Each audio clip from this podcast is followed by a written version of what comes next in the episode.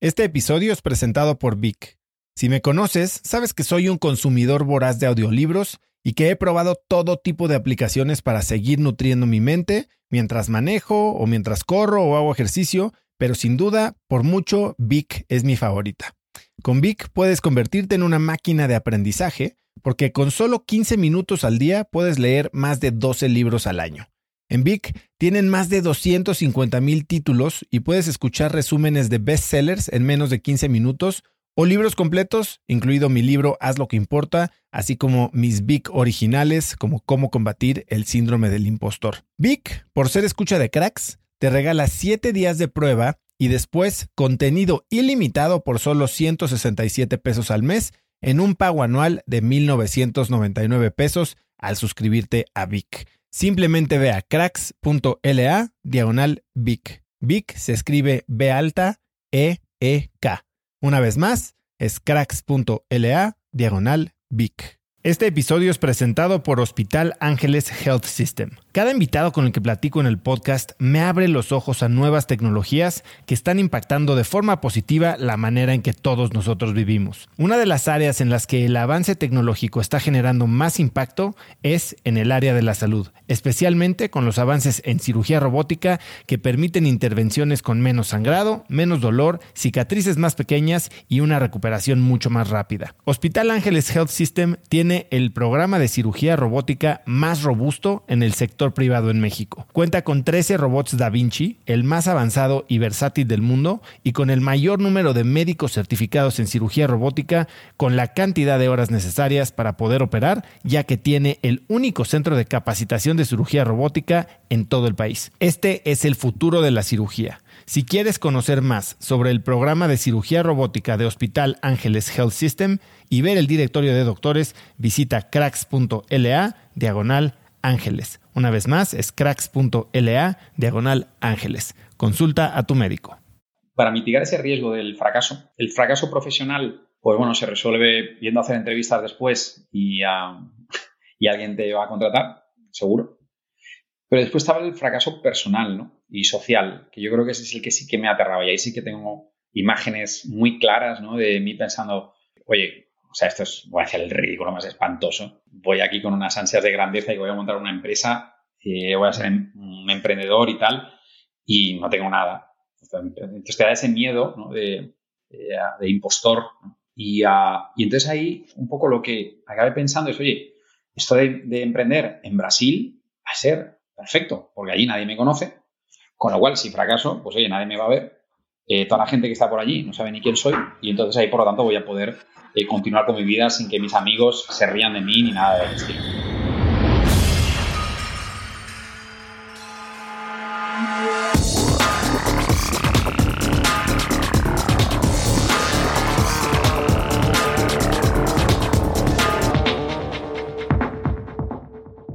Hola y bienvenidos a un nuevo episodio de Cracks Podcast. Yo soy Osotrava y entrevisto cada semana a las mentes más brillantes para dejarte algo único y práctico que puedas usar en tu vida diaria.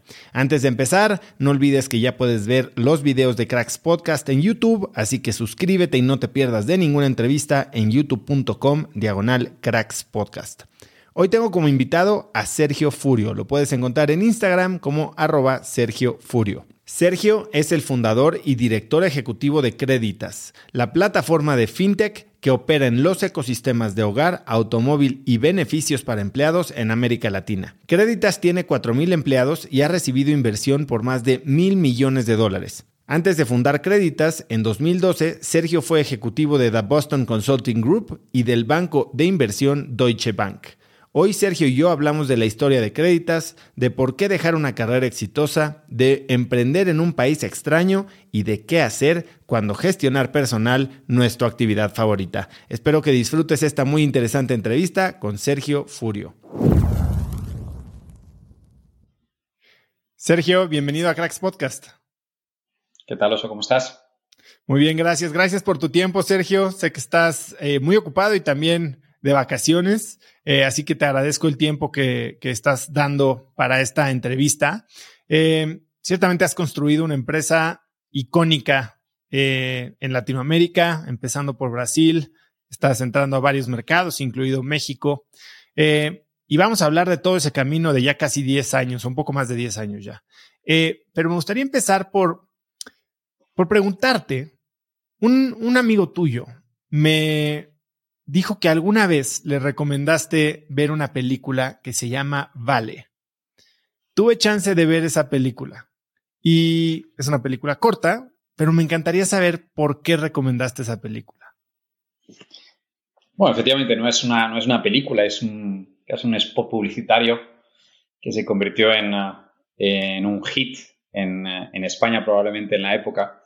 Yo creo que te da eh, una sensación de, bueno, dos cosas, ¿no? Una, el valor de la amistad eh, y después otra es el empeño, ¿no? Eh, que le pones a las cosas y que las cosas siempre se te quedan, todas tus vivencias, todas las cosas, las personas con las que interactúas, las pequeñas cosas que aprendes, en algún momento de tu vida te vuelven y no te das cuenta. En el momento en que lo estás haciendo, te da la impresión de estar perdiendo el tiempo a veces. Eh, pero siempre he sido muy fan de pensar que esa serendipity de cualquier tontería que me pasa cada día, en algún momento la rescatas y te das cuenta de que eso va pasando, ¿no? Entonces me gusta mucho cómo lo hicieron eso en un tono, bueno, divertido y, eh, y entretenido. Eh, así que bueno, ese fue un poco la, el motivo. ¿Tienes alguna, algún recuerdo, tal vez de tu infancia o incluso de tu adolescencia, de tu tiempo viviendo en Nueva York, en el que algo random haya existido algún tipo de serendipia que después haya regresado a tu mente y has dicho, ah, como decía Steve Jobs, ¿no? A veces conectamos los puntos viendo hacia atrás. ¿Tienes alguna anécdota así? Bueno, yo creo que la vida entera, ¿no? Yo creo que todo, desde eh, conocer a, mi mujer, eh, y a entrar en mi, en el despacho que tenía en la oficina en Nueva York y diciéndome, me acaban de asignar a tu proyecto y creo que es el peor, proyecto que va a tener en mi vida porque me han dicho que está en Birmingham, Alabama. Y bueno, era una chica que estaba entrando a mi despacho, que no había conocido de nada y acabó siendo el motivo por el cual eh, Creditas existe, tengo tres hijos con ella y soy el hombre más feliz del mundo, ¿no? Eh, y nos hicimos amigos muy pronto, ¿no? Y no te das dando cuenta, ¿no? Porque es una persona simplemente que está entrando en tu, en tu despacho, ¿no? Eh, pero bueno, cuando tenía uno de mis mejores amigos, que era Pau Sabria, que yo quería que volviera a trabajar conmigo porque había ido a hacer el MBA, y me llama y me dice, no, no, no, no, voy a ir a, volver a trabajar contigo después del MBA porque voy a montar una empresa. Y yo, ¿qué dices? Eso era 2010. Yo no sabía nada de eso, de montar empresas. Y, dice, ¿pero qué va a ser la empresa? Y dice, no, va a ser de fotos para bodas. Y yo, wow, qué mercado más divertido. Y, bueno, ha montado una, startup sobre mercados para bodas y la vendió por 150 millones de dólares. Y, ese fue el motivo por el cual cuando, eh, cuando tenía 34 años y me daba la impresión de que, que la vida estaba pasando muy rápido y no estaba aprovechándola, y, me di cuenta de que quería emprender, fue la primera persona a la que llamé y me senté con él un fin de semana eh, rescatando esas memorias que, él, eh, que él tenía de eso. ¿no? Pero yo creo que yo que sé, hay un montón de cosas que te van pasando que son totalmente random en la vida y que te van marcando el futuro y, las cosas que vas a ir haciendo, ¿no? Sergio, quiero llegar a ese momento en el que decides dejar una vida corporativa ya de ocho años para empezar de cero algo diferente, ya, ya, que habías pasado lo difícil, ¿no? Que es analista, asociado y demás. Pero para entender un poco cómo llegas ahí, quiero que me cuentes cómo fue tu niñez. ¿Qué es lo que querías ser cuando fueras grande? Bueno, yo creo que la niñez siempre quiere ser futbolista, ¿no? Eh, creo que es ahí donde, todos los latinos empezamos, ¿no? Eh, a, medida que va pasando ahí el... Bueno, mi niñez fue una niñez muy, muy simple. ¿eh? Yo nací en una, una pequeña ciudad de, del interior de Valencia que se llama Sagunto, que tiene 20.000 habitantes. Mis padres mi padre había nacido en una ciudad que ya no era ciudad, que de hecho era un pueblo, que tenía 500 habitantes. Entonces, con lo cual el salto había sido ya maravilloso. Eh, ah, y, bueno, crecí, pues eso, en ambiente de barrio, eh, pantalón corto, bajar a jugar a fútbol con los amigos a la calle. Eh, súper humilde. Cuando tenía 14 años nos mudamos a Barcelona y, me pareció la peor noticia que recibí en mi vida, ¿no? Porque era dejar tu zona de confort y irte a una ciudad que con 14 años que estás en aquel momento, ¿no? De, de muchas inseguridades, pues empezar entre comillas desde cero, eh, tu vida social, todo, ¿no? Amigos. y, recuerdo como no, no pasándolo demasiado bien con esa noticia. Después llegas y al final, pues, pues, bueno, lo clásico, no te acostumbras y vas para adelante y vas creciendo como, como, como persona, ¿no? Ahí a los 18 pues hacer la carrera, a los 22 acabas la carrera y, y originalmente durante la carrera me había metido en la cabeza de que yo quería trabajar en marketing porque me parecía muy estratégico y muy divertido. Y, y, bueno, pues trabajé en varios lugares de marketing antes de darme cuenta de que eso no era lo mío, que no me gustaba, que me gustaban más los números. Y, y bueno, cuando acababa la carrera, pues justamente cambié un, hice un cambio totalmente ahí en, de, de, dirección y en vez de marketing me dediqué a la banca. Y entonces mi primer empleo fue con, empleo serio, ¿no? Ya con la, con la universidad eh, dejada de lado eh, o acabada, mi primer empleo fue como, analista de banca eh, de inversión en, Deutsche Bank y estuve cinco años ahí primero. ¿no? Eh, todavía estoy en España, trabajando para grandes clientes y pasándolo fenomenal, había un montón de números, así que estaba feliz. ¿no? Ahí, pasados esos cinco años, estaba ya con 28 y entonces me dio un poco la sensación de que ahora ya no era que quería más números, sino que quería algo más estratégico, algo más eh, generalista, ¿no? no tan especializado. ¿no?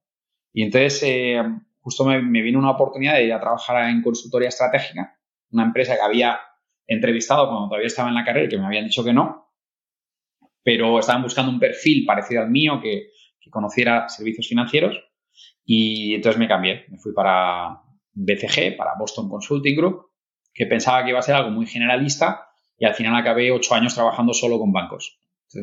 Eh, pues bueno, pues más de lo mismo. Acabar de conociendo todos los eh, intríngulis que pasan dentro del banco, ¿no? Y em, eh, pasé ocho años, de los cuales la mitad fueron en España y la mitad en Nueva York. Me fui para Nueva York dentro de BCG en 2008, cuando la crisis de Lehman Brothers y compañía estaba pasando, así que fue un ambiente totalmente rocambolesco en aquella época, muy de reconstrucción del, sistema bancario en Estados Unidos y, ese tipo de cosas, ¿no? Y entonces, en 2010, dos años después de estar allí, dos, tres años después de estar allí, pues me estaba totalmente metido en un proyecto de transformación tecnológica de un banco allí en Estados Unidos y entonces te das cuenta de lo, difícil que es eso, eso de transformar, transformación digital, transformación tecnológica, que bueno, que suenan, eh, suenan como palabras increíbles y obvias, y que en un PowerPoint pues, eh, pues queda genial y ves cómo la eficiencia va a aumentar, la productividad va a aumentar, no sé qué. Eh, en la práctica es muy difícil ejecutar y, y, casi que es más fácil empezar con un papel en blanco que reinventar una cosa que está existente. Obviamente el papel en blanco tiene un montón de desafíos, pero esa hoja que ya estaba escrita pues era, era también difícil. Entonces ahí pues empezaba a salir en ese momento en, mi cabeza, 2010, 2011, ese ecosistema de emprendedores de tecnología que obviamente existía desde hacía décadas en Silicon Valley, Nueva York menos, y había una tendencia ahí en ese tema de fintech, que ni la palabra creo que existía o era conocida, eh, era algo que estaba muy incipiente, ¿no? Los primeros Lending Club, eh, estaban apareciendo Prosper en aquella época, ¿no? Y entonces, eh, pues bueno, pues, eh, pues dije, oye, que tengo 30 y tengo 34 años, tío. O sea que mi amigo Pau, que ya está montando aquí su startup y tal, y esto me parece muy cool y, y, muy guay y no sé qué, y, entonces, pues, si no lo hago ahora, pues de repente, y justo en ese momento, acababa de Silvia, mi mujer, ahora mi mujer, acababa de entrar en mi despacho que venía al proyecto que yo estaba liderando ahí en la transformación tecnológica de ese banco y ella es, eh, es brasileña.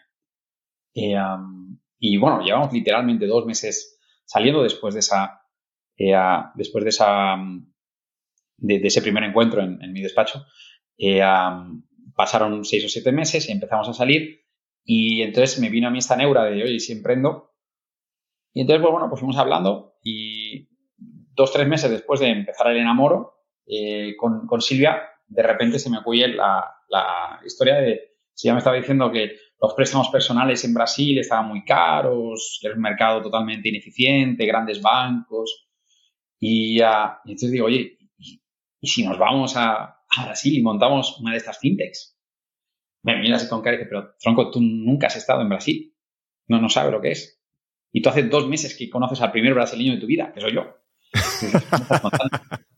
y, y, bueno, y fue así. Yo creo que me lié la manta a la, a la cabeza y con una tontería, con una broma Después me puse a hacer research en la, en la web del Banco Central, directamente Google, Banco Central de Brasil, research. Y entonces empecé a, agarrarme pues datos del mercado y bueno, me encantó lo que vi y, llamé a mi, a mi, amigo Pau, le dije, oye, que quiero, quiero montar una empresa y tal y, y, bueno, el resto pues fue solo trabajo. ¿En qué momento eh, pasa de ser un, plan y una idea y algo que podría tener pies y que puedes incluso hasta romantizar a, ser una verdadera opción real que implica dejar todo lo que has construido. Eh, no sé si pensaste o cuando hablaste en salir de BCG, tener un safety net y decir, bueno, me voy a probarlo y si no regreso. ¿Cuál era este diálogo en tu cabeza? ¿Cuál era el costo de oportunidad de quedarte y también de irte? Sí. Bueno, yo creo que da, efectivamente, ¿no? da bastante vértigo, ¿no? Cuando llevas 12 eh, años en mi caso, ¿no? Porque fueron 5 de Deutsche y 8 de, de BCG, ¿no? Tienes un buen salario, seguridad, eh, tu zona de confort, ¿no? Sabes cómo funciona, sabes las reglas del juego, sabes que si lo continúas ejecutando bien, cada año o cada dos años tienes una promoción y Respondiendo a tu pregunta, yo creo que, yo creo que no. Yo creo que toma la decisión sin realmente tener eh, ni la más mínima seguridad de que lo que vas a hacer va, a funcionar. ¿no? Yo creo que es más un poco el convencimiento de, oye, eh, si me voy y monto esta historia y dentro de dos años pues esto no ha funcionado, pues me da la impresión de que la, probabilidad de no encontrar un trabajo nunca más en mi vida es, pequeña. Eh, y me da la sensación de que el tipo de talento que, yo tengo y que yo he demostrado que puedo hacer va a ser necesario hoy, dentro de un año, dentro de dos, dentro de cinco, dentro de veinte. Eh, entonces creo que le perdí un poco el miedo a eso, pero tampoco quería, tampoco tenía muy claro eh, que aquella cosa que estaba en el PowerPoint y que estaba en el Excel iba a funcionar. De hecho, si lo pienso bien, tomé la decisión en 2011 empecé a trabajar en 2000, marzo o abril de 2012. Realmente hasta 2016, eso era un PowerPoint. O sea, me pasé cuatro años eh, dándole vueltas y vueltas y ejecutando aquí, no funcionaba. Ejecutas 40 cosas y ninguna funciona. ¿En qué momento dejaste BCG? Eh, eh, o sea, sí fue algo de antes de que hubiera ni siquiera algún indicio de tracción, dijiste voy fuera. Cero, cero. No, cero, cero. No, yo, dejé, dejé BCG en, uh, en marzo, abril de 2012 eh, y al mismo tiempo estaba, eh, estaba empezando a trabajar en, Creditas, que en la, época le llamamos Bank Fácil. Había contratado a un, a un assistant, a un intern, eh, que me estaba ayudando a hacer un poco de research y tal, porque yo no tenía tiempo con BCG y demás, desde enero de 2012. Entonces tomé la decisión antes de tener absolutamente nada. No, no, no, no, no, no, no fui una persona precavida en ese sentido. Eh, de hecho, chequeé, tenía un amigo que también era otro emprendedor español, Iñaki Berenguer. Recuerdo hablando con él eh, y diciéndole, ¿y si eh, emprendo y trabajo 50% en un banco que tenga una oferta que puede ser que funcione y tal? Entonces me mira así, tío, no tienes ni idea de lo que vas a hacer. no tienes ni idea. Esto es dedicarse 400% a intentar que algo salga de papel. O sea, que es de 50 50, no existe eso, tío, no existe. Y, y bueno, efectivamente, eso es, eh, a, todo lo pasado pues es fácil verlo, ¿no? Pero en su momento pues me parecía que era una forma de mitigar el, de mitigar el riesgo, pero, pero no, efectivamente no, no, nada de tracción, nada de tal, ni un producto, absolutamente nada, ¿no? Era, no tenían equipo. Dejé BCG, anuncié mi salida de BCG en octubre de 2021 y me mudé a Brasil. Dejé, de hecho, eh, BCG en 30 eh, de marzo de, de, 2020, de 2012 y me mudé a Brasil ese mismo día. llegué, empecé a contratar equipo, que estaba hablando con algunos candidatos desde por Skype en la época, en, con gente que iba presentándome, que yo enviaba un mensaje en LinkedIn o cualquier cosa. Y el primer día de Créditas fue el 16 de abril, 15 días después de yo haber aterrizado a, haber aterrizado en Sao Paulo, ¿no? Entonces eh, fue, de hecho, con una mano delante, una mano detrás, ni tracción, ni producto, ni equipo, ni nada, ¿no? Eh, y, hoy, un par de preguntas relacionadas a eso. Hoy, ¿qué le dirías a alguien que está pensando en emprender, en dejar su trabajo? Eh, ¿Les dirías espérate? ¿Les dirías hazlo medio tiempo? ¿O les dirías pruébalo todo? No, yo, creo que, bueno, primero que los tiempos han cambiado, ¿no? yo creo que hoy en día para emprender no necesitas tú mismo colocar el dinero, ¿no? Sí, en muchos casos puedes emprender con dinero de terceros, de inversores. ¿En ese momento lo fundeaste tú? Sí. Entonces yo agarré mi último bonus de BCG y lo invertí, y lo invertí todo en la empresa. Y, entonces, pues al final, pues yo hice, ahí sí, esas cuentas de panaderos son muy fáciles de hacer. Eh, tenemos aquí 200 mil dólares, en 12 meses nos podemos gastar eh, 18 mil dólares por mes o 15 mil dólares por mes. Eh, con lo cual eso nos da a contratar en la época para tres developers, cuatro developers, dos periodistas, yo haciendo de todo, una mini oficina y tal. Entonces, bueno, tenemos 12 meses de vida, vamos con todo, ¿no? Y ah, obviamente que intenté hablar con inversores, pero primero que yo no estaba preparado, no tenía ni idea de cómo pichar, eh, no había hecho mi preparación de la forma adecuada y me lancé ahí a, a pecho descubierto, ¿no? Y bueno, pues eh, tenía varios amigos que querían colocar dinero en la empresa, les dije que no, porque me daba pavor perder el dinero de, esa gente que, conocía. Y dos años después, cuando estaba empezando a hacer las primeras rondas pequeñas, ahí les dejé entrar, eh, pues porque, bueno, me pareció al final nostálgico, ¿no? Y a día de hoy les he dicho siete veces en siete rondas que vendan sus acciones y ellos continúan ahí aferrados a sus acciones, dicen que les parece divertidísimo y que no, y que no las van a vender nunca. Eh, pero, pero sí, entonces yo creo que en aquella época yo no, no, primero que el mercado estaba mucho menos desarrollado y segundo que yo no estaba, no, no, tenía la conversación adecuada, ¿no? Eh, entonces ahí lo, lo fundé yo durante un año de vida. Ese año pasó y no había prácticamente nada todavía, em, por lo cual vendí un apartamento A eso quiero llegar. Eh, dijiste, bueno, si no pasa nada en dos años, consigo un trabajo.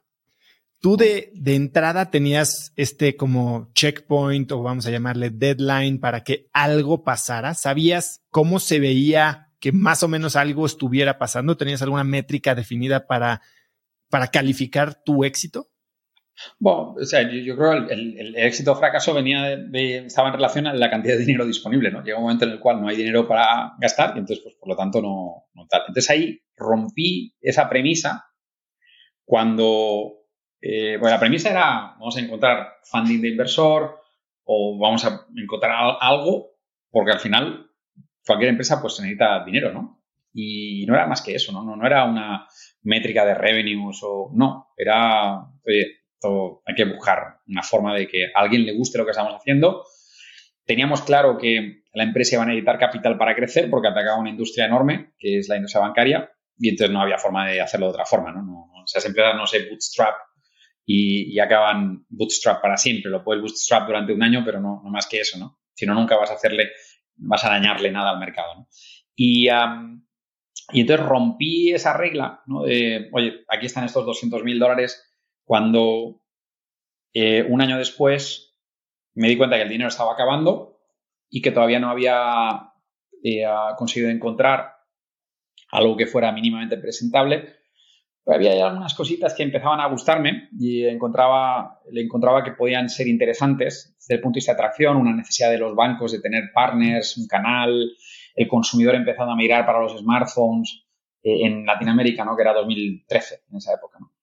Y, uh, y, entonces ahí pues eh, nos acabamos de casar, con lo cual también la boda también te lleva un montón de, de plata para, eh, para, para conseguirlo. Y entonces ahí pues decidí vender mi apartamento de Nueva York hice caja y dije, bueno, no es que vaya a gastarme el dinero del apartamento de Nueva York en la empresa, pero como mínimo voy a aguantar un poquito más. Y seis meses después fue cuando hicimos la primera pequeña ronda, una ronda muy pequeña de Angel Investors, donde se metieron también mis amigos. Y eh, yo creo que todo el mundo fue por pena. Oye, vamos a darle algo de dinero a este chico a ver si, el tema le va un poco mejor. Entonces conseguimos un millón de dólares, eh, que al final fue lo que permitió que esa, eh, esas ideas que Sergio tenía en la cabeza acabaron tangibilizándose en algo y, de ahí, pues bueno, fue más para adelante. Antes de entrar a esas ideas, ahorita me mencionabas que tu proceso de pensamiento para dejar BCG era qué es lo peor que puede pasar, ¿no? Como que viste un mal escenario, como lo hacen los estoicos, ¿no? Premeditatio malorum, qué es lo peor que puede pasar y viste que no había tanto downside. ¿Es una forma habitual que tienes para tomar decisiones? Bueno, es una buena pregunta. Eh, la verdad es que la verdad es que no, no es una forma habitual y probablemente eh, puede ser una buena forma de, pensar sobre la vida, ¿no? Yo siempre me da la sensación que siempre tiendo a pensar más en cuál es el upside de cuál es el downside, que es una posición un poquito más, un, poco más bold, ¿no? Eh, y la mitigación de riesgos, no sé, pero me da la sensación de que nunca hay tanto riesgo como en el cual parece haber, ¿no? Eh, y, y, si lo piensas, ¿no? Ahí como... Yo creo que, o sea, yo creo que más que cuál es el riesgo de tomar una decisión, es, ¿es este el momento de tomar esa decisión o tengo que esperar a que otras cosas pasen? Y, ah, y entonces en esa época, pues bueno, pues ya después de 12 años, yo qué sé, pues siempre tienes cosas más para aprender, pero ¿cuánto más quieres esperar? O sea, jubilarte. Y entonces partía de una falsa premisa, que, era, eh, que era que, oye, emprender hay que hacerlo de joven, ¿no? Lo cual la verdad es que no es ni verdad, ¿no? hay grandes emprendedores que se, que se convirtieron en emprendedores muy tarde, ¿no? Y, y ahora es cierto, ¿no? Que, que, una persona más joven pues está más dispuesta a asumir riesgos. Una persona un poco más trillada, pues bueno, pues ha vivido, ha tenido algunas vivencias adicionales, que eso siempre ayuda. Y además a veces pues, pues tiene un poco de colchón de seguridad, ¿no? Eh, que, también, que también te ayuda, ¿no?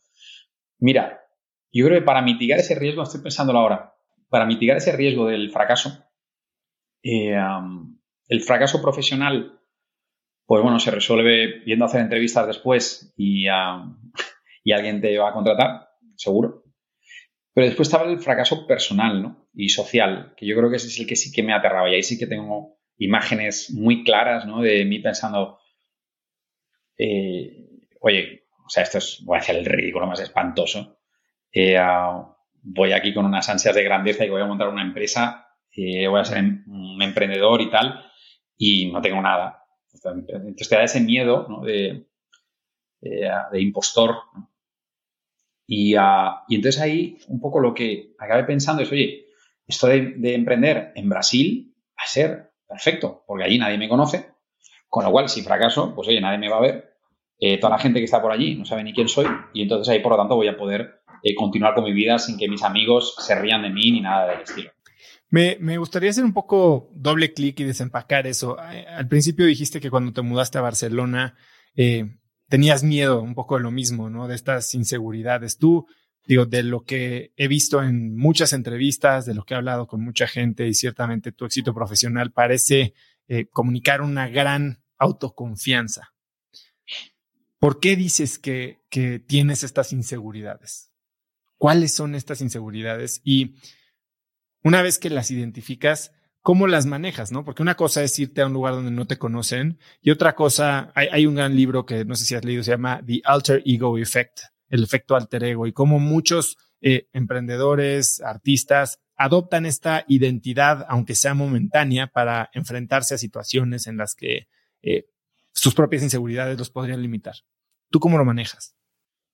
No, yo creo que, la, que, no, no, o sea, vamos, ese punto que decías ahí de gran parte de tu éxito se, basa en, en una autoconfianza y, demás, creo que no tiene nada que ver, creo que es totalmente falso y nada más lejos de la realidad. Eh, si tuviera que decir en qué creo que, que parte de las cosas que me van bien en la vida y, y créditas mismo, ¿no? Como empresa, más que en confianza, es en autenticidad. Y lo que pasa es que la gente se equivoca, ¿no? De repente alguien te hace una pregunta, respondes y el tío mira y dice, ostras, qué respuesta.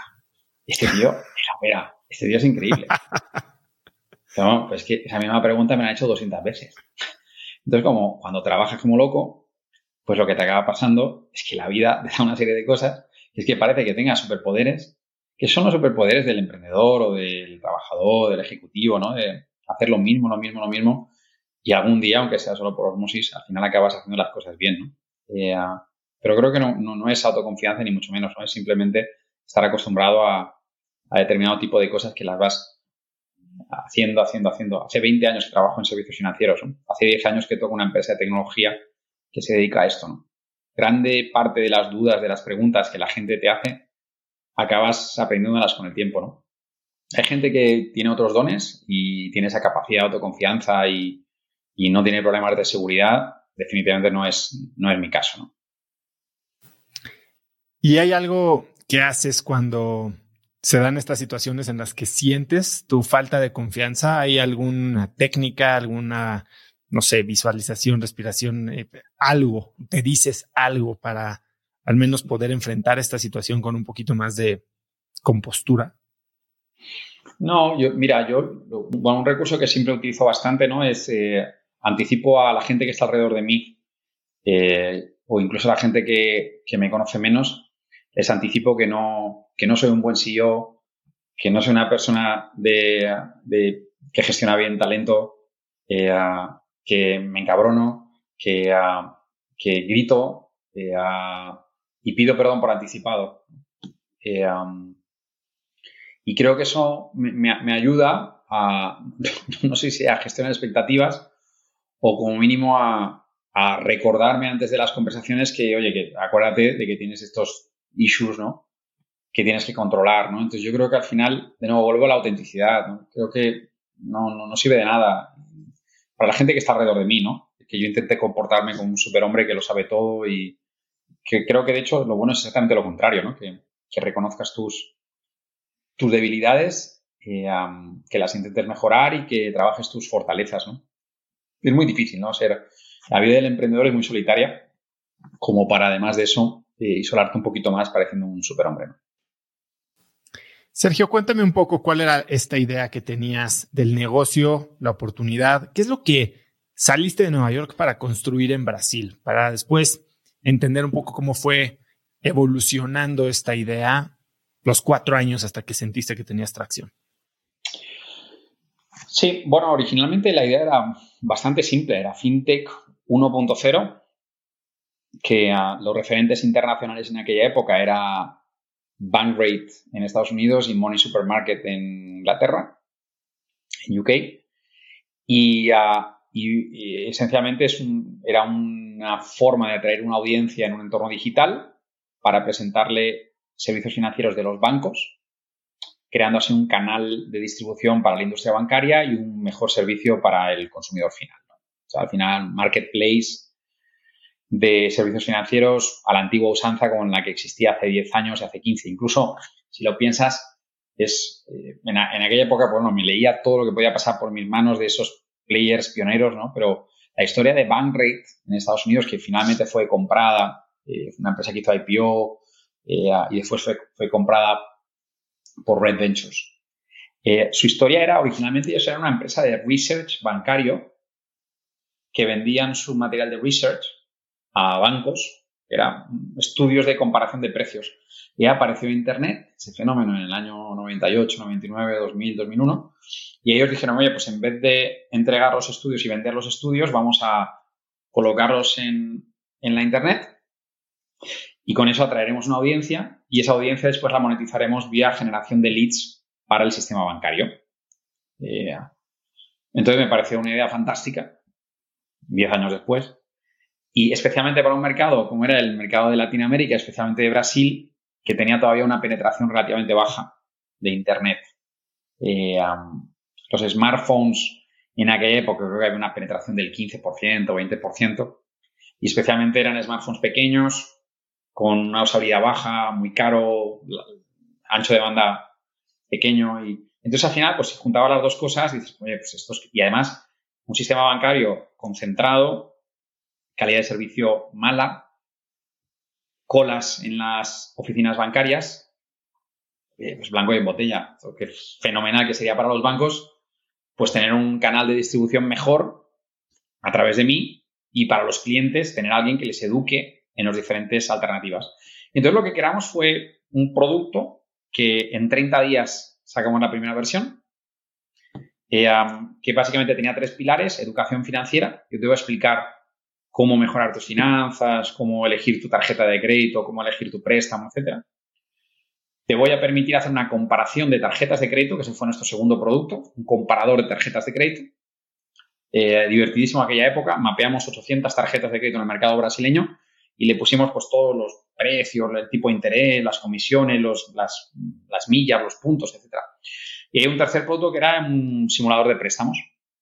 Entonces, con eso, pues nuestra estrategia era captar la audiencia y con una audiencia captada, vete a los bancos a venderles eh, leads. Eh, ah, bueno, entonces el Excel, pues obviamente lo aguanta todo y seis meses después te das cuenta de que no, no funciona.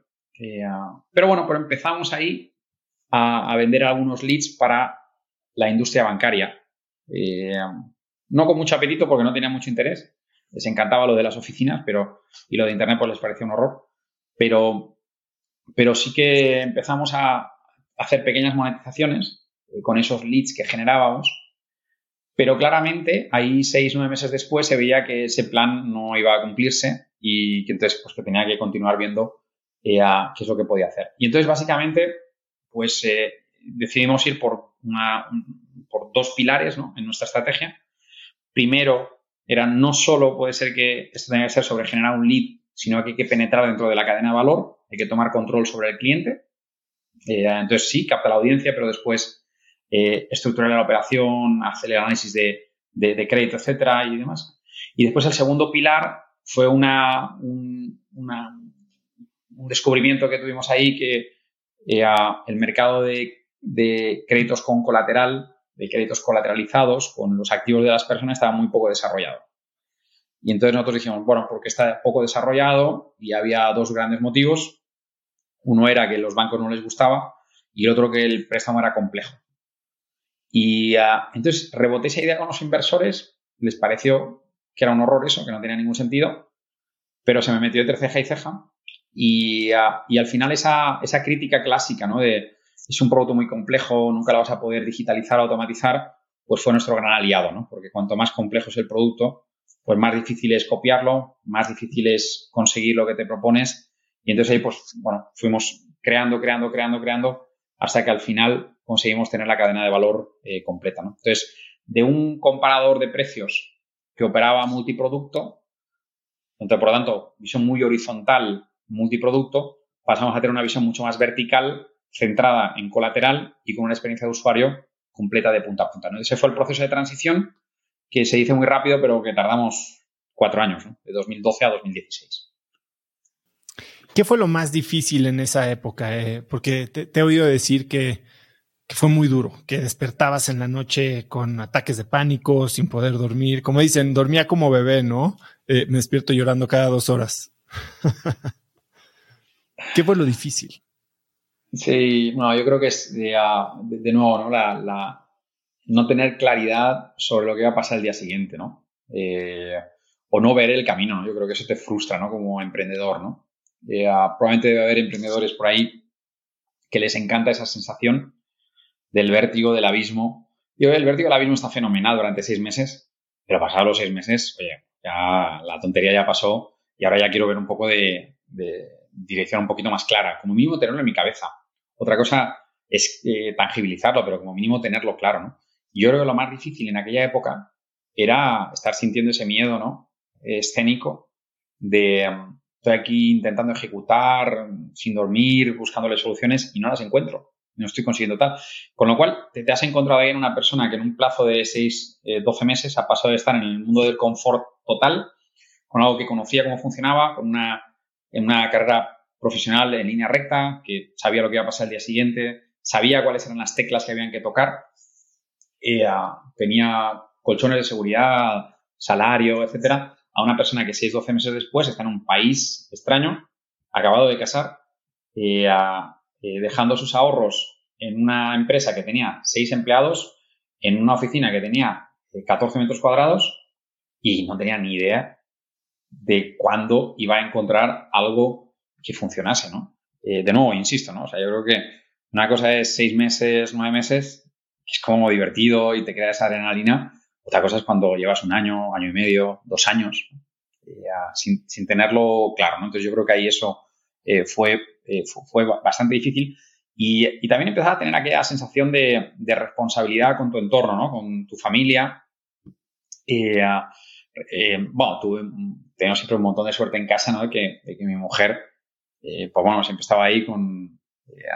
ella era consultora, después se convirtió en inversora, pues siempre ha estado ahí y sabía que siempre podía contar con ella si alguna cosa no iba bien, pero eso no, quiere decir que estés confortable, ¿no? Te, da la sensación de querer probarte a ti mismo de que tú eh, consigues hacer las cosas, ¿no? Entonces, ¿sabes? tienes ese deber, ¿no? Con, tu familia, tienes ese deber con la gente que, te ha dicho, ok, quiero trabajar contigo por un salario que es una tercera parte de la que me pagaría cualquiera. Eh, ah, y, bueno, pues eso te, crea, te crea estrés, te crea eh, momentos de dificultad, ¿no? Entonces en aquella época era, definitivamente era muy complicado. ¿Hubo algún momento en que empezaste a abandonar el barco, tirar la toalla y decir regreso a lo que sé y a donde me siento cómodo? Sí, todos los días, ¿no? Todos los días. En aquella época, todos los días. ¿Cómo le hiciste para no hacerlo? ¿Cómo resististe la tentación? Me encantan los founders que, que dicen, no, no, es que no hay otra alternativa. Esto tiene que salir bien porque tiene que salir bien. Oye, tío, estoy feliz de que tengas esa mentalidad, pero a mí me entran dudas. Eh, en aquella época me entraban dudas todos los días, ¿no? Eh, y, y, y, bueno, pues siempre, siempre dudas, ¿no? Porque si lo piensas, ¿no? Allá atrás, hace nueve años, ¿no? Cuando tenía Creditas tiene un año, no tenía funding, eh, los angel investors todavía no habían llegado, eh, el dinero se te estaba acabando. Si me hubiera aparecido alguien con una oferta de trabajo fácil, de aquella que dices, oye, Sergio, querido, mira, aquí tienes una oferta de trabajo, pues puede ser que hubieras renunciado por, por ¿sabes? Porque tienes días de debilidad, tienes días de, y eso no quiere decir que yo creo que como emprendedores que no creemos en, la empresa o el objetivo, quiere decir que somos seres humanos. Eh, bueno, de nuevo, insisto, eh, me, encanta cuando veo a un emprendedor que se lo cree de aquella forma, increíble, no es mi caso. O sea, nosotros ¿Alguna vez siempre, siempre dudamos. ¿Tuviste, ¿Tuviste alguna conversación con alguien sobre una oportunidad? Te lo pregunto porque yo en yo, yo llevo siendo emprendedor 12 años y en uno de los momentos más oscuros, sí, incluso entré a un proceso de reclutamiento con una empresa gigante, bueno, con Uber. Me fui a, entrevistar con Emil Michael a, San Francisco y también yo creo que si me hubieran contratado, mi vida sería otra hoy, ¿no? Eh, no pasó hoy, pero, no fue porque no quisiera. Yo creo que ya había, al menos ya, ya estaba más cómodo con la con la posibilidad de, regresar a algo que me, que me diera sustento. ¿Tú nunca lo exploraste? Eh, no, la verdad es que no. Y nunca tuve aquella, esto de voy a hacer una entrevista de trabajo en cuanto estoy aquí en Creditas. Yo al final eh, me parecía como un paso demasiado, ¿no? Estaba todavía eh, comprometido, todavía buscando las soluciones, lo cual no quiere decir que si hubiera ha habido alguien que me hubiera puesto las cosas más fáciles, ahora no estaríamos hablando de créditos no estar existiendo, ¿no? Yo al final estás tan centrado que no te da ni tiempo de pensar, o sea, qué es lo que bueno para mí, qué es lo no, no, no, no, es aquello, cabeza para abajo, trabajando como loco, buscando cómo estructurar el sueño, ¿no? Y, entonces, sí, sí, no sé. ¿Tienes algún recuerdo particular del día más oscuro, el problema más duro que enfrentaste en estos primeros año, año y medio? Sí, sí, sí. Me, acuerdo uno que fue eh, en diciembre de en diciembre de 2012, con nueve meses. Eh, una frustración enorme. Bueno, el equipo era, éramos cinco personas en el equipo, habían tres developers, eh, dos periodistas que escribían contenido y yo. Y Llegué por la mañana a la oficina, era un viernes, era. Llegué por la mañana a la oficina y me senté con Leandro, que era el sitio en la época, y ya no, no, no, íbamos a conseguir entregar, el producto estaba, estaba roto, el tráfico acababa de caer porque Google había visto no sé qué historia de white hat, black hat, todos aquellos rollos de SEO de, aquella época, el tráfico se había caído, sabes, aquellas cosas de desespero. Estás en la oficina, eran ocho y media de la mañana, estaba solo Leandro y yo hablando sobre esto y, bueno, de aquellos momentos, de aquellos momentos donde eh, you make it or break it, que llegó ahí de repente, cinco minutos después, Thiago, que era el otro developer que estaba ahí con nosotros, le pegué dos gritos a, a Thiago, tal como entraba. Thiago cogió algo, lo tiró, salió por la puerta. Leandro y yo nos quedamos mirando. Eh, salimos por la puerta también y nos encontramos abajo. Nos tomamos un café que se alargó durante cuatro horas. El café se convirtió en cerveza, en almuerzo. Eh, un poco para hablar de nuestras frustraciones y, ¿sabes? Y entonces al final acabamos diciendo, oye, mira, vamos para casa, empecemos el fin de semana antes y volvamos aquí el lunes a, trabajar otra vez, ¿no? Y yo creo que eso, en retrospectiva, lo teníamos que haber hecho más. ¿no? porque cuando te das contra la pared así todo el rato y sufres y extiendes la jornada y te pones ahí como loco para trabajar, hay un momento en el cual estás totalmente improductivo, ¿no? Pero aquel día la podíamos haber roto, o sea, podíamos haberla agarrado y, sabes que este, se te hinchan de repente tus dos developers que te están arrollando a construir todo, porque tú al final, como persona de business, no tienes ni idea de hacer nada y estás solo ahí medio que intentando ayudar a la gente. Aquellos dos developers se pueden haber ido, vete a buscar otros al mercado, eh, no lo vas a encontrar y acabas eh, enviando currículos para hacer entrevistas. ¿no? Entonces fue uno de aquellos días y yo creo que la decisión razonable que tomamos ahí fue eh, sentarnos, hablar de qué es lo que estaba pasando a pecho descubierto, ¿no? Con el corazón en un puño ahí, eh, ¿sabes? Con la adrenalina arriba. Si pusieran un heart rate en cada uno de nosotros, probablemente estaba allá arriba. Y, después, ¿sabes? Cerrar, pasar página y volver el lunes y, seguir trabajando, ¿no?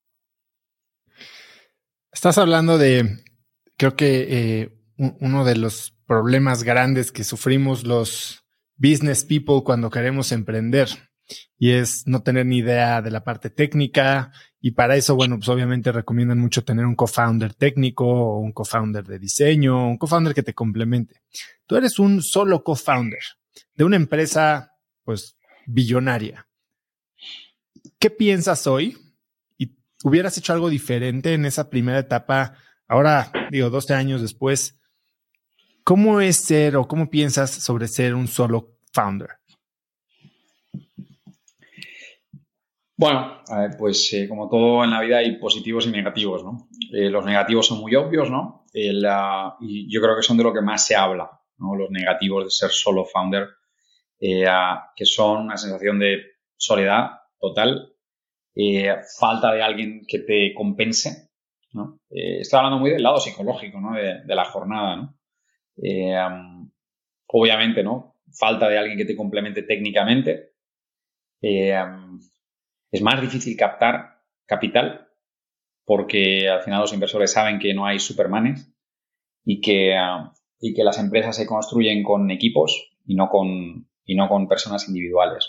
Entonces, esos lados negativos yo creo que están clarísimos y hay literatura eh, en demasía probablemente. Yo creo, por otro lado, que hay lados positivos. Eh, y uno de ellos es la velocidad. No tienes que debatir las cosas o las debates, pero a un nivel, en un plano un poco diferente. Con lo cual, puedes ir mucho más rápido en tomar las decisiones, las cambias de un día para otro, no hay que buscar explicaciones. A veces perdemos mucho tiempo ¿no? en, buscar explicaciones para cosas que las tenemos muy claras. Claro, también esas decisiones rápidas que tomamos a veces te, van a buscar, ¿no? They hunt you back. Pero en los momentos iniciales, especialmente en el, tipo de cosa que nosotros estamos haciendo, que todavía no teníamos muy claro, cuál era el camino exacto, pues bueno, era mejor, oye, me voy a equivocar, pero cambio ya. Eh, entonces eso yo creo que tenía una, un, lado, un lado positivo, ¿no? Eh, y obviamente, ¿no? Dilution, emprender uno, una sola versus dos, pues la mitad. Entonces eso obviamente te, te impacta, aunque eso está compensado por los valuations mayores que consigues cuando tienes un equipo de co-founders comparado con un solo founder, ¿no? Es el, inversor hace la cuenta, especialmente en, momentos donde el capital es menos, eh, es, un poco más escaso, ¿no? E, eso te, la, te hacen la cuenta. Eh, mira, yo, eh, mi recomendación sería o encontrar un co-founder técnico o encontrar gente con la que, gente que conozcas y que venga con un paquete de equity decente, aunque no sean co-founders eh, de, que estén ahí en el que estén ahí en el, en el título como co-founder, ¿no? Puede ser un, CTO, puede ser un VP of Technology, pero yo creo que lo que es importante es la conexión con esa persona, que os hayáis conocido, que, que tengáis una cierta relación, eh, porque, bueno, los momentos van a ser difíciles y, y, y demás, ¿no? Entonces, gente que sea diferente a, a nosotros mismos, creo que es importante eh, pero al mismo tiempo que sepan convivir con nosotros, ¿no? Yo puede ser muy diferente a otra persona, pero, pero tienes que, tener una, una, dosis de, de psicología eh, humana para, para, poder convivir con personas que son tan diferentes en muchos casos, ¿no? Entonces ahí, bueno, de nuevo, no soy talibán de, de tener un grupo de co-founders eh, grande, pero sí que soy, sí que recomiendo mucho tener un grupo de leadership en esos primeros momentos que sea coeso y que sea diverso. ¿no? Y más allá del leadership, hablabas del balance psicológico, ¿no? Emocional. ¿Con quién lo encontraste? Además de tu esposa, ¿te rodeaste de alguien y eras un extraño en un país extraño, sin muchos amigos? ¿Cómo, cómo, cómo compensaste estas debilidades de ser un solo founder? No, yo creo que, bueno, familia crítico, ¿no? Eh, independientemente de si es tu mujer, tus hijos o tu, eh, tus padres, eh, yo creo eso definitivamente. Deporte, yo siempre es algo que, que he considerado súper relevante para, para ecualizar y, y compensar. Creo que te sacas ahí la adrenalina y te hace, ¿sabes? Eh, es casi como pasar la página del, del libro, ¿no? El deporte, ¿no? Te hace que te, te llevas al máximo, y paras y eh, yo creo que eso es súper relevante, ¿no? yo creo que los círculos de emprendedores, si, si quitan el bullshit de la conversación y se quitan la, la, máscara, ¿no? Y se habla de verdad, eh, yo creo que son extremadamente útiles. Pero eso es súper relevante, porque si no te puede llevar al extremo contrario, donde está lleno de bullshit y, y, te causan la sensación de social media, ¿no? De que estás mirando, oye, todo el mundo es más guapo el único idiota soy yo. Está, entonces, soy yo el único que está sufriendo en esto. Entonces yo creo que he tenido suerte en esa jornada de haber conseguido eh, sentarme a tomar cafés, eh, desayunos, almuerzos, cenas, cervezas con fellow founders eh, con una relación de, ¿sabes? De, quitar, vamos a quitarnos el bullshit y vamos a hablar de verdad de los, de los males que nos pasan. ¿no? Yo creo que, eso también te ayuda y te complementa la, necesidad del co-founder. ¿no? Y después el último que te diría es inversores. ¿no? Yo creo que al final, eh, ahí cuando empezamos a captar dinero de, fondos de Venture Capital, que fue en 2015, 2015-16, eh, había un grupo de inversores que para mí fueron súper relevantes, que, ah, que me, ayudaron y me, y me hicieron ver cosas que, que bueno, que un propio co-founder te puede hacer también, ¿no? Y, a veces ellos se sienten como más empoderados a hacerlo y, ¿sabes? Eh, porque, bueno, porque, porque ven otras empresas, ¿no? Y te, te, dicen, mira, eh, de todo esto que estás haciendo, esto, esto es muy raro, esto es muy raro. Y sin embargo, pues esto está fenomenal. Entonces tiene ese punto de comparación. Entonces yo creo que ancorarse ahí con los, con los inversores creo que puede ayudar bastante. Hubo en tu caso particular, digo, eres parte de esta camada de 2010 de emprendimiento en Brasil, de las cuales hay unas grandes historias de éxito. Eh, ¿Tienes alguien que en particular haya sido un, buen copiloto, por decirlo así, o un acompañante en este camino que no necesariamente fuera un co-founder o miembro de tu equipo? No, bueno, yo creo que de inversores, esos de la primera de la, de la serie A, eh, todos ellos fueron, eh, muy buenos recuerdos de aquella época, porque Hicimos la Serie A en 2015 y eh, hicimos dos tranches. Hicimos una primera, una primera Serie A, torramos el dinero en un año y no conseguimos lo que teníamos que hacer. Y ahí estaban, eh, estaban Redpoint, Manuel Lemos, Quona, Jonathan Whittle y uh, QED, Bill Silufo. Y, ahí se añadió a continuación Nico Secasi de Kasek. Y nos torramos la primera parte y ahí vino Kasek, puso la segunda parte. Y ese grupo de cuatro personas eh, fueron definitivamente súper eh, super relevantes, ¿no? Porque, bueno, porque estaban viendo lo que estaba pasando en FinTech, estaban anticipando una tendencia. Eh, muchos de ellos estaban en Nubank también, ah, que, yo creo que David también ha sido una referencia para, para muchos de nosotros, ¿no? Yo creo que David es un, es un tipo que, obvio, ¿no? Consiguió emprender, ¿no? Con inversores increíbles, pero además de eso siempre fue una persona muy de bajar la cabeza y ponerse a trabajar. ¿Sabes? De que puede decir que la prensa te hable de X o de Y, pero al final las empresas se construyen trabajando desde abajo, ¿no? Y, uh, y entonces creamos ahí ese tipo de cultura y tener esas personas en los entornos ¿no? nos, nos, ayudó a sentirnos, oye, estamos en la línea, en la línea correcta, ¿no? En los grupos de Angel Investors también que habían invertido en 2013, había gente que también ayudó un montón, eh, en, tanto en el lado eh, profesional como en el lado psicológico, ¿no? que acaba siendo, acaba tocando bastante ¿no? ahí, ahí, en el principio. Yo nunca he sido muy de, de, psicólogos, nunca he sido, nunca he profesionalizado ese arte de controlar nuestra mente. No, no, lo he conseguido, no tengo paciencia. Eh, está errado, está, está equivocado. ¿no? Eh, pero yo creo que si no, si, si, no tienes esa, eh, ese lado ¿no? de, de buscar apoyo de, de, terceros como mínimo, de terceros profesionales, como mínimo tienes que tener ese, ese grupo de gente al cual le vas y le explicas tus problemas eh, y, bueno, te, dan así y, te dan un poco de consejo. ¿no? Yo creo que siempre bueno. Hablabas cuando tocamos el tema de la autoconfianza y de, eh, digamos, la influencia que tiene eso en generar un caso de éxito. Hablabas de lo contrario, ¿no? De hablar de honestidad, de vulnerabilidad, de apertura y dices que se maneja no solo en tu persona, sino en el resto del equipo.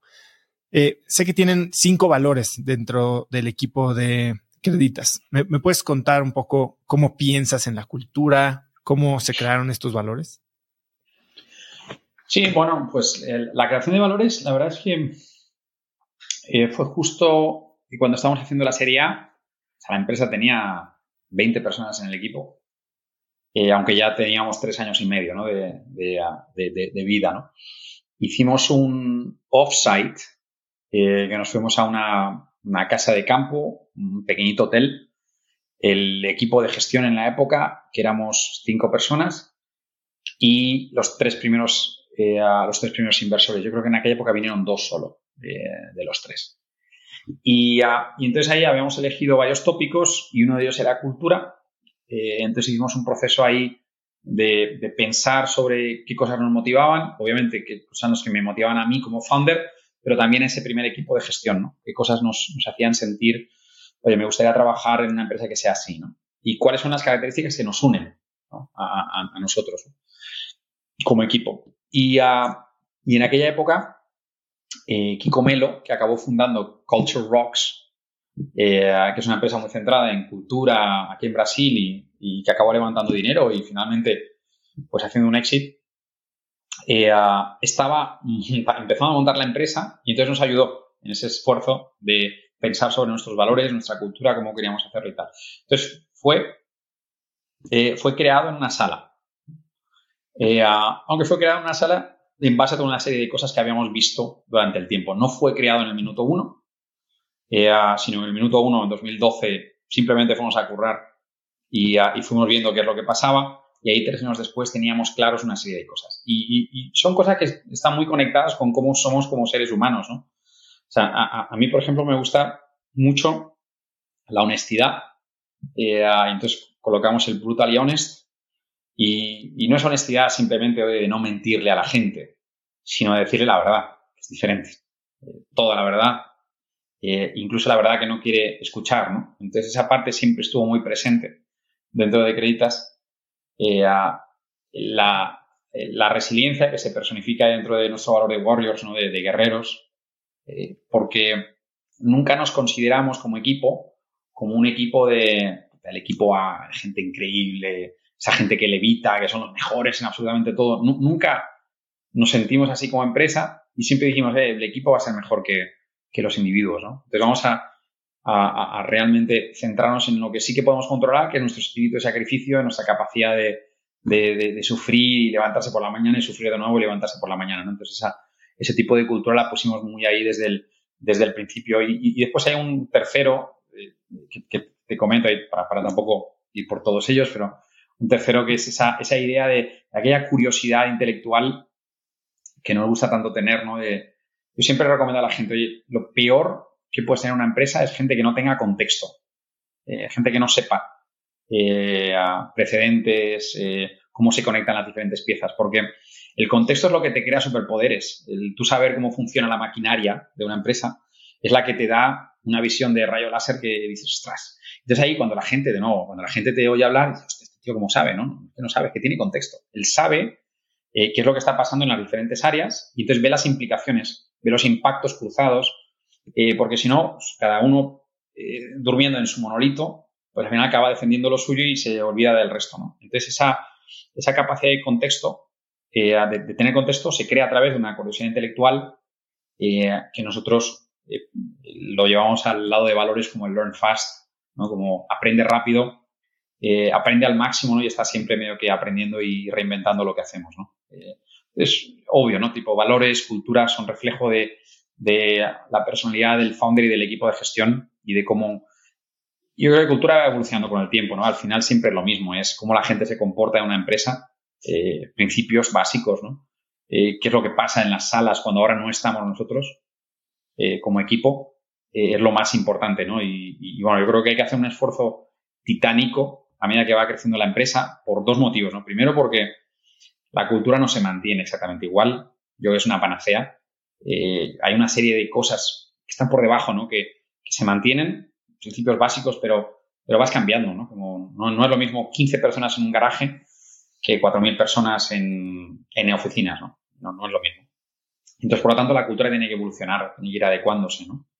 Eh, y, y, después lo segundo que te diría ahí sobre, eh, sobre cultura es, entra tanta gente nueva cada, cada mes en nuestras empresas que al final, cuando miras para atrás, dices, ostras, es que hace un año estaba el 20% de la gente que está hoy estaba hace un año.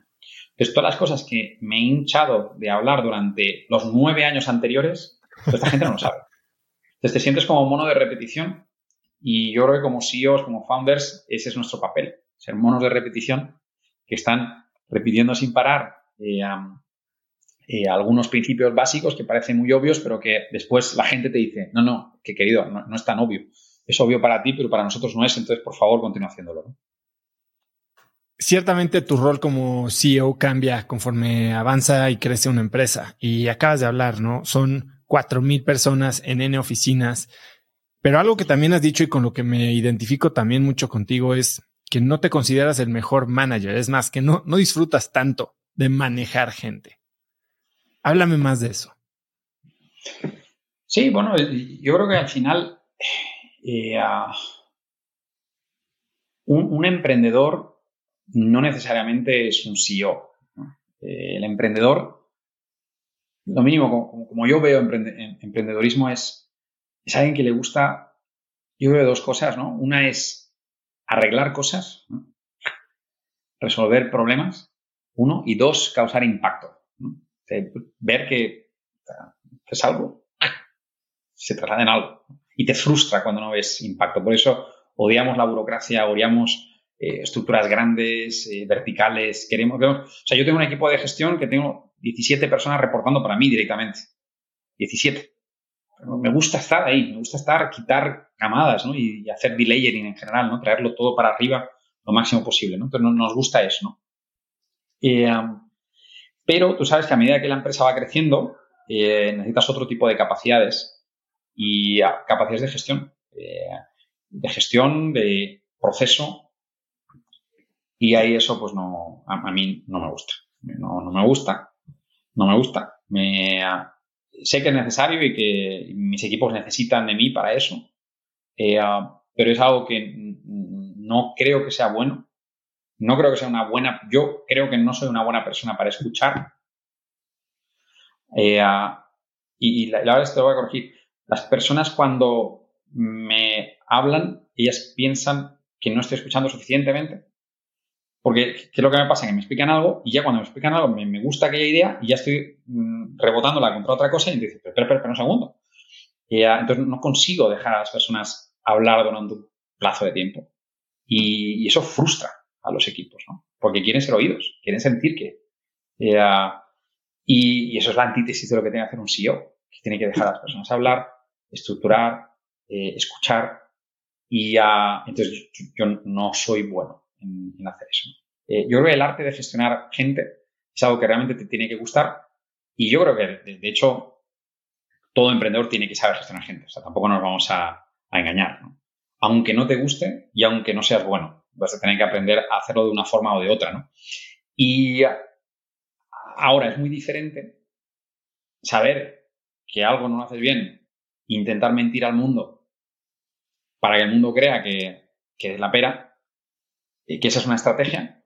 Eh, yo siempre he defendido la contraria, que es decirle al mundo, oye, tronco, esto no me gusta, esto no lo sé hacer, lo voy a intentar, pero necesito que haya otra gente que me ayude a hacer esto, ¿no?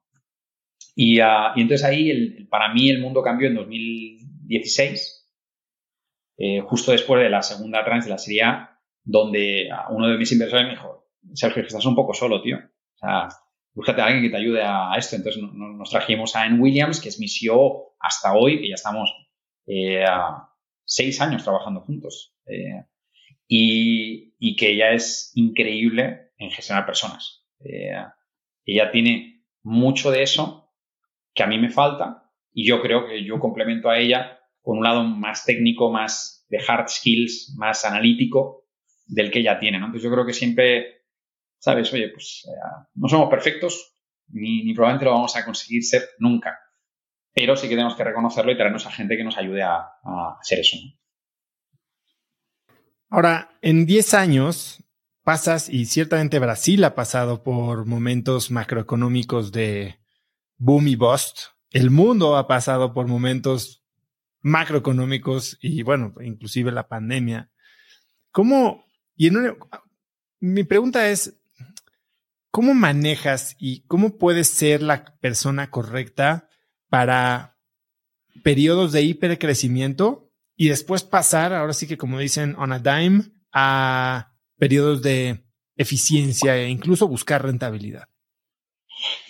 Sí, eh, ah, no, súper. Eh, ah, mira, probablemente yo, a, mí, a mí me gusta crecer, ¿vale? A mí me gusta crecer. Y entonces yo creo que es, especialmente cuando eres pequeñito, como somos nosotros, eh, crecer tiene que estar inherente en tu modelo de negocio, en tu filosofía mental. Entonces yo creo que yo soy un, soy, soy un founder que no soporto ver algo que para de crecer y probablemente con esa mentalidad montamos una empresa que para crecer necesitaba de eficiencia y para crecer necesitaba de productividad.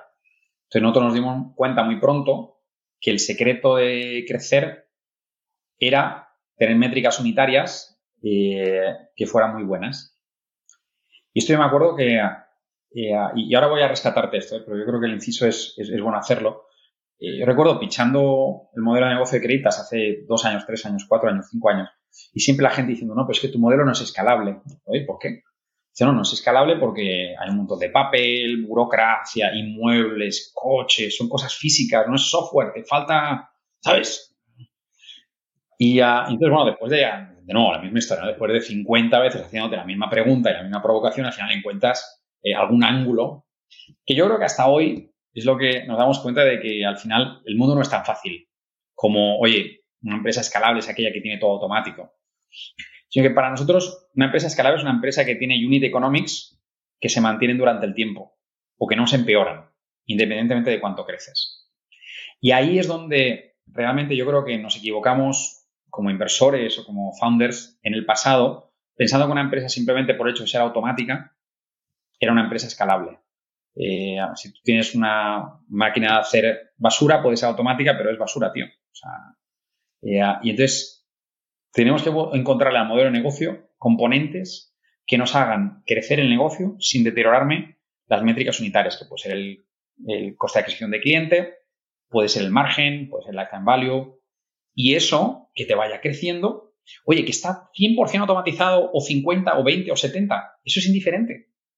Tú vas a meter la automatización cuando la automatización sea rentable meterse. Hay que meter la tecnología donde la tecnología te genere retorno, no simplemente porque sí. Y, um, entonces ahí yo creo que, bueno, obviamente, ¿no? En, todas estas, en 10 años, Creditas ha hecho estupideces mil, ¿no? Mil, ¿no? De crecimiento sin mirar bien las métricas que había que mirar, eh, con un coste de adquisición de clientes que estaba 10 veces más de lo que tenía que estar, con un margen que estaba 10 veces menos de lo que tenía que estar, pero nos han acompañado siempre una serie de criterios eh, que creo que estaban bien sentados. Eh, y entonces ahí, en esta nueva fase, por ejemplo, que ha pasado ahora, pues sí, hemos desacelerado el ritmo de crecimiento, en vez de 3X vamos para 2X, que es un crecimiento fenomenal y que para nuestro tamaño yo creo que tampoco necesitas mucho más. Pero lo que sí que está clarísimo es que ahora le metes mucho más énfasis a los eh, verticales, de, a, los, a los ejes de eficiencia y productividad de que, los de antes. Eh, y, y el mayor, la mayor dificultad creo que son los equipos. Esos equipos que han estado contigo durante años y que antes les estabas diciendo A y ahora de repente les dices B. Y dices, ostras, tío, o sea, esto, esto, ¿qué es esto, no? Eh, entonces, pues bueno, pues hay empresas donde eso te cuesta más y empresas donde eso te cuesta menos. Creo que en el caso de Creditas somos de las que nos ha costado menos porque todas esas métricas del funnel, de productividad, de eficiencia, etcétera, estaban ya en todos los documentos, estaban ya antes hay mucho más, eh, bastante claras e inseridas dentro de nuestra filosofía. Y ahora, bueno, pues les haces ajustes que son dolorosos, ¿eh? Tipo que no, no, que no. O sea, nosotros antes contratábamos hasta el mes de febrero Contratábamos 450 personas todos los meses. Ahora estamos contratando este mes 80. Ese cambio, que bueno, dice, oye, continuaste contratando 80. Ya, ya, pero es que contrataba 450. Ese cambio es, es radical, es brutal, ¿no? Y, ah, entonces la, cultura se, coloca en, jaque porque la gente se empieza a cuestionar, pero bueno, pero, pero esto es una empresa de crecimiento. oye, pues depende, crecemos en revenues, crecemos en productividad, ahí es donde tenemos que crecer, ¿no? Y no, no necesariamente en otras variables, ¿no? Pero bueno, yo creo que siempre es difícil y que es parte del founder y adaptarse y crear eh, capacidades en los diferentes escenarios, ¿no? Hablando de crecimiento, el, y lo acabas de tocar brevemente, el modelo de, de Creditas es, es diferente, ¿no? Es asset backed eh, y has hablado de cómo piensan en crecimiento no solo internacional, sino a través de verticales. Está como que muy verticalizada la empresa. Cuéntame cómo piensas sobre crecimiento, eh, cuáles son las áreas en las que están trabajando y cuáles tienes, digamos, como áreas de oportunidad para crecer más. Sí. Eh, no, bueno, nosotros, eh, Creditas hoy son tres grandes ecosistemas, que es inmobiliario, vehículos y beneficios corporativos, salarios, ¿no? Y eso nosotros consideramos esas tres cosas como los mayores activos que las personas tienen, tu casa, tu coche, tu salario. Eh, y a partir de ellos lo que queremos dar es liquidez a la gente para que esos activos que ellos tienen los consigan monetizar eh, y consigan tener dinero a, cambio de esos activos. Eh, nosotros nos dimos cuenta con el tiempo, una de las grandes críticas que nosotros también teníamos de los inversores, siempre van con la lista de críticas y van cambiando con el tiempo, pero más o menos siempre son las mismas que era canales de distribución, o sea, cómo vas a hacer que Creditas crezca. Entonces, esto me lo decían, cuando teníamos 10 personas, 100, 1000, eh, siempre. Eh, ¿Cuál es el diferencial en el canal de distribución? Que es algo muy americano, ¿no? Es por qué tú vas a conseguir montar una empresa que crezca muy rápido, ¿no? Y entonces nos dimos cuenta que una de las formas de hacer era, en vez de estar presente todos los días de la realidad del cliente, que son los bancos digitales lo consiguen hacer porque tienen tu cuenta y tu tarjeta, eh, pues nosotros no, quisimos crear un nuevo banco digital, porque bueno, pues ya habían algunos que eran muy buenos y que nos encantaban, y en vez de eso decidimos acompañar al cliente en la jornada de aquel activo. Entonces, de aquel carro, pues qué cosas tú haces con tu carro. Pues tú lo compras, tú lo vendes, tú lo financias, necesitas préstamos, lo aseguras, lo mantienes. Eh, y entonces ahí empezamos a iterar con la idea del ecosistema de cada uno de esos tres verticales, ¿no? donde no solo le das crédito, sino que le das un conjunto de soluciones para facilitar la relación entre la persona y aquel activo. Eh, ¿Qué es lo que eso te permite? te permite estar cerca del cliente mucho más que si solo tienes interacciones con el cliente una vez cada cuatro años, que ahí el cliente se olvida de ti. Consigues reducir el coste de adquisición, consigues aumentar la monetización por colocarle barras y aumentas NPS, aumentas el encantamiento del cliente porque le resuelves en un solo lugar eh, varios conflictos, varios, eh, varios problemas. Eh, entonces, esa fue una de las grandes sacadas que nosotros tuvimos. Hay una segunda, desde el punto de vista de crecimiento, que esta no, nos, no la pensamos y simplemente pues, nos apareció en el papel. Pues dedicarte ahí años a diseñar un papel y después la realidad te trae una cosa totalmente diferente. Y lo que fue fue fue lo siguiente, nosotros íbamos trayendo clientes y de cada usuario, de cada 100 usuarios, solo uno que de hecho te agarraba el préstamo y los otros 99 no agarraban el préstamo. De esos 99, o sea, de 9 de esos 99 habían llegado hasta prácticamente el final. Estaban aprobados, fenomenal y todo. Pero no agarraban el préstamo. Era una frustración. Sea, que yo no sé cómo puede ser este tipo que le hizo todo, tal. Nos empeñábamos en intentar que el cliente convirtiera y el cliente no convertía. Solo que el tiempo te da sabiduría y lo que, lo que pasaba es que el cliente no estaba listo. Por muy bien que le hiciera la experiencia de usuario, por muy bien que hicieras todo, por mucho que le bajaras el precio, el cliente no estaba listo. Ese cliente necesitaba tiempo. Y entonces ahí, ese cliente, seis meses después, un año después, él estaba volviendo. Y ahí, en esa segunda vez que volvía, ahí él de repente convertía.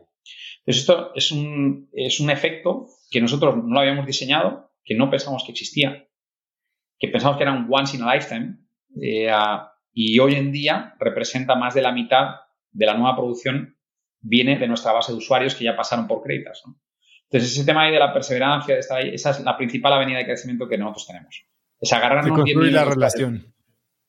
Exactamente, ¿no? Y, mantener una relación abierta, un vínculo, encontrar el momento de la verdad y ahí atacar al cliente en ese momento, Entonces, yo creo que eh, hoy en día la Creditas es una combinación de materializar ecosistemas completos para el cliente y hacer que un usuario que llega que no se disengage, sino que estés presente en su vida eh, para que él vuelva en el momento en que te necesiten.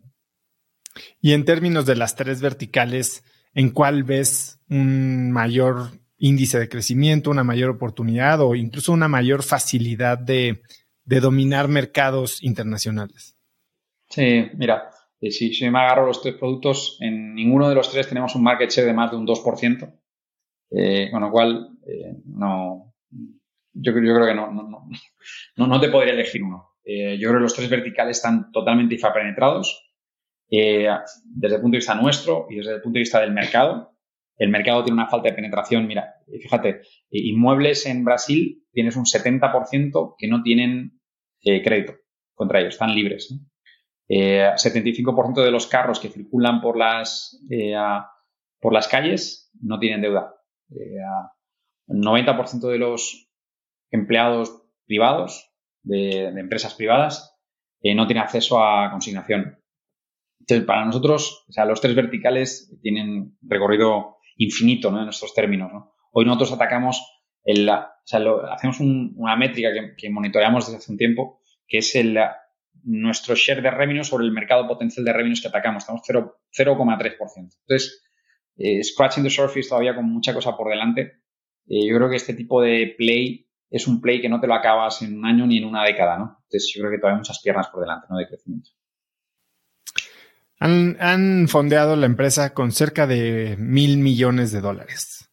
Eh, ¿Qué has aprendido a lo largo de este tiempo levantando capital de inversionistas latinoamericanos e internacionales.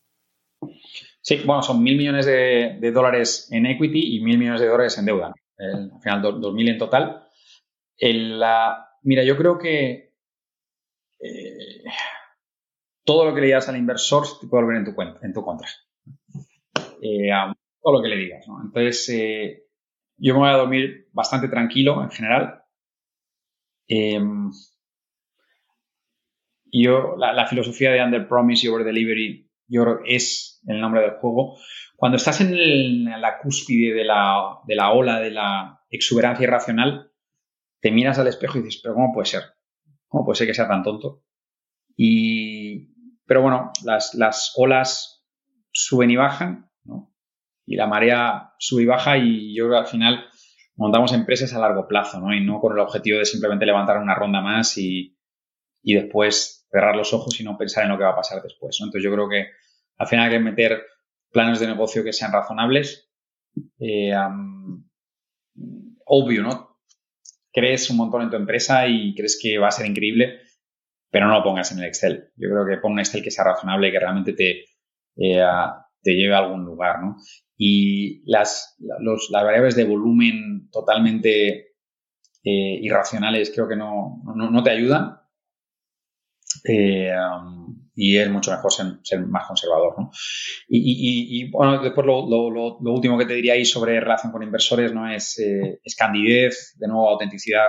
Eh, hablarles, decir, mira, o sea, yo esto lo digo en mi consejo, se lo decía hace un par de años la empresa tal como está dentro de 10 años no existe. Esto no, no, no, va a existir. Entonces hay que continuar reinventándolos porque tienes siempre la, provocación de, oye, pero ¿por qué estás invirtiendo en este nuevo vertical? ¿O por qué estás haciendo esta cosa nueva? Eh, céntrate. Es algo muy de, startup. Una startup es laser focus. ¿no? Los inversores quieren que seas laser focus. ¿no? Pero tú como founder no necesariamente quieres ser laser focus. Tienes que diversificar tu propio portfolio. El inversor ya se está diversificando en ti y en otros 50 inversiones, pero tú como, como, founder no. Y uh, yo de chico, yo no sé, o sea, yo estoy montando una empresa, no estoy al servicio de los inversores solo, sino que estoy al servicio de la empresa. Y yo como empresa creo que estoy anticipando una tendencia que la veo para no ahora, sino para aquí cuatro, cinco años, diez años, y me tengo que adecuar. Ahí un inversor te podría decir, no, pero es que esto no es tu trabajo, no, es mi trabajo, mi trabajo es montar una empresa. Una empresa es un bicho que continúa existiendo independientemente para dónde va el mercado. Yo me adecuo al mercado. De hecho, yo anticipo al mercado. Esas, conversaciones que son, eh, que son duras, hay que tenerlas con los inversores. No podemos, eh, escondernos eh, porque si no, no funciona. ¿no? algo que, que, has demostrado y mencionado varias veces en la plática es que tienes este músculo de, la resiliencia, que, puedes aguantar mucho dolor y seguirte levantando. ¿De dónde crees que viene eso? ¿Y qué haces cuando verdaderamente algo te duele y te tira? ¿Qué es lo que usas para levantarte? ¿Hay algún, hay alguna fuente de motivación más allá del impacto que quieras tener con la empresa y obviamente el dinero que pueda ser para ti para tus inversionistas? No, yo creo que ese tipo de cosas siempre te vienen de la infancia, ¿no? De familia, de DNA familiar, ¿no? Yo creo. No, no DNA químico, ¿no? Sino de vivencias que has tenido, ¿no?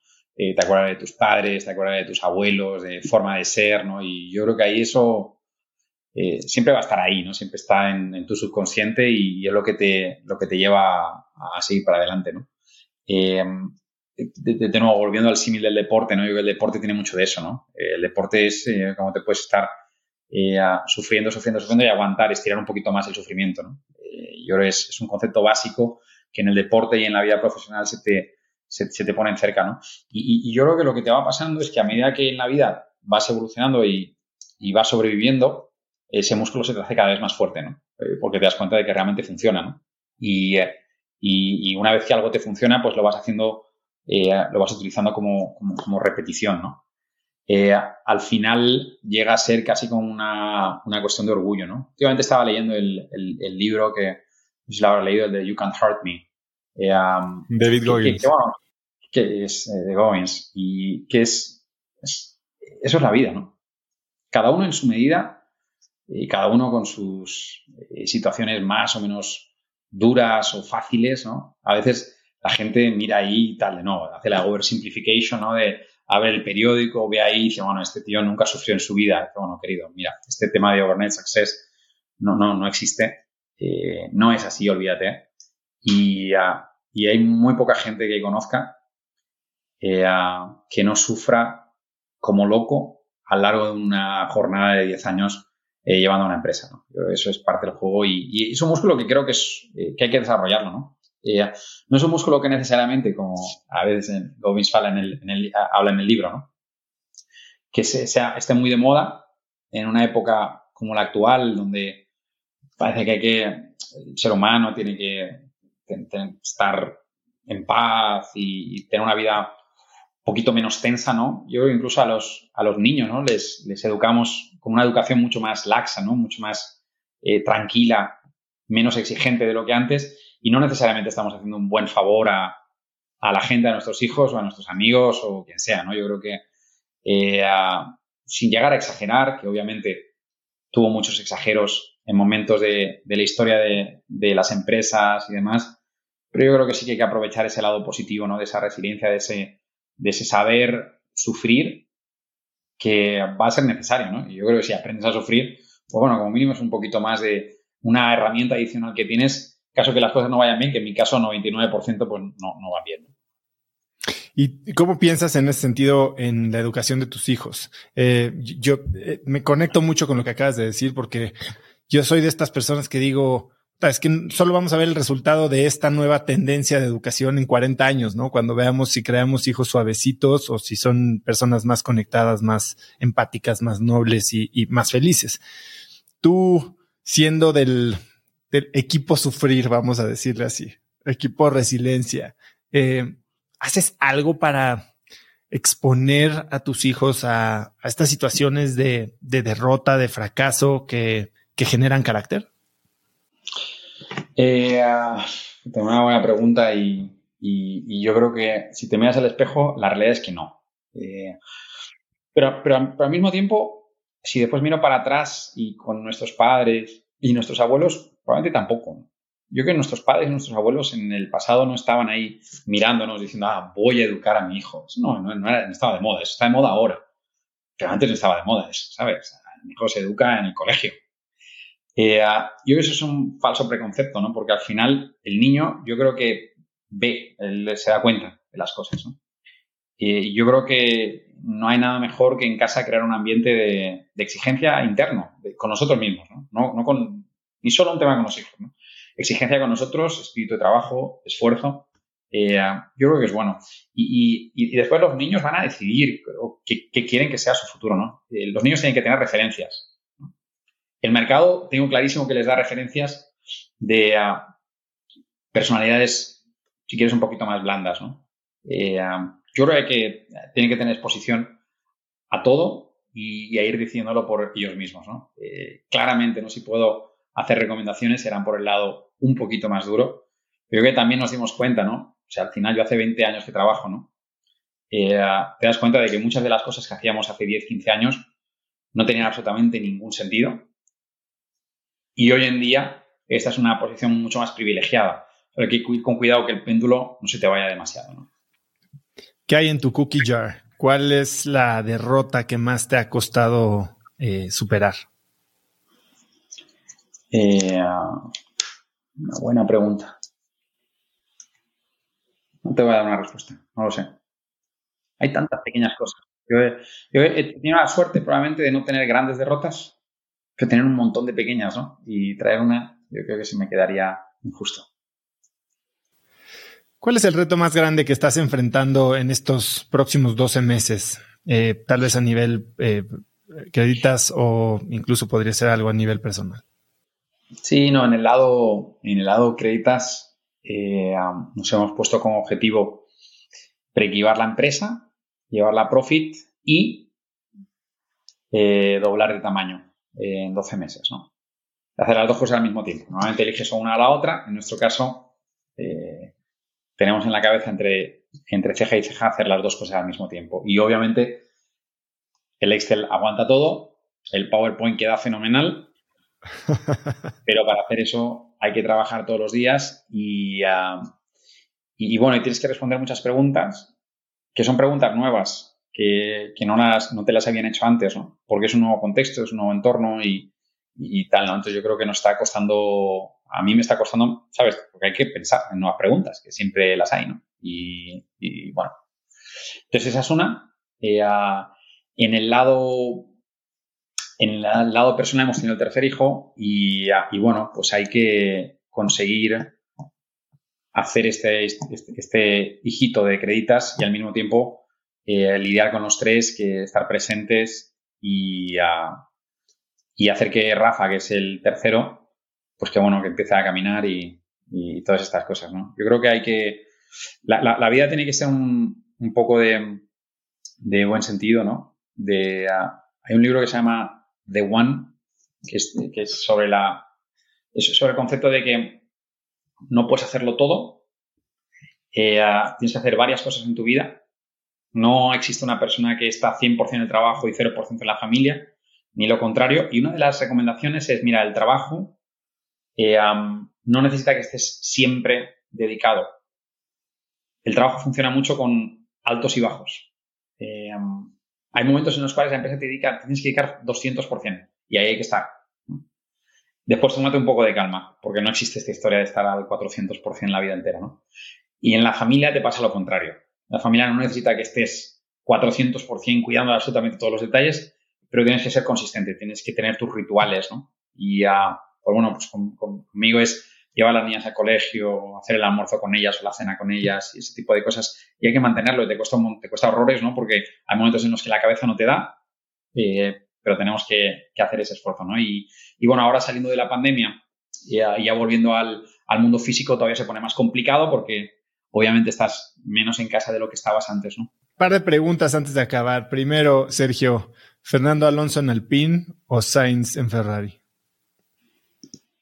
Eh, la, bueno, Fernando Alonso, eh, pero no en Alpine porque se va para Aston Martin, ¿no? Eh, pero yo siempre he sido muy alonsista de nuevo, Alonso es un ejemplo clásico de, un tío que trabaja como loco, eh, tío duro, resiliente, tiene, va a hacer 42 años y continúa ahí hiper inteligente, súper dedicado. piloto de Fórmula 1 tiene que tener una pinza de, de mala leche y probablemente Alonso en sus, en sus en sus años jóvenes no tenía una pinza, sino que tenía 10, eh, que era demasiado, y sin embargo ahora pues le veo espectacular. Eh, a Carlos le faltaba una pinza de mala leche, siempre fue un, tipo mucho más calmado, menos eh, de, grande subida, ¿no? Y sin embargo ahora está aprendiendo, cada vez está mejor. Pero vamos, en mi lado, en cuanto Alonso esté por ahí pilotando en Fórmula 1, voy con él donde sea.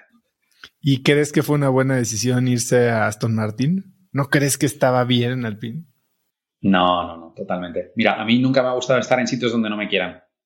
Eh, no creo que no creo que me lo merezca eh, tener que aguantarlo, ¿no?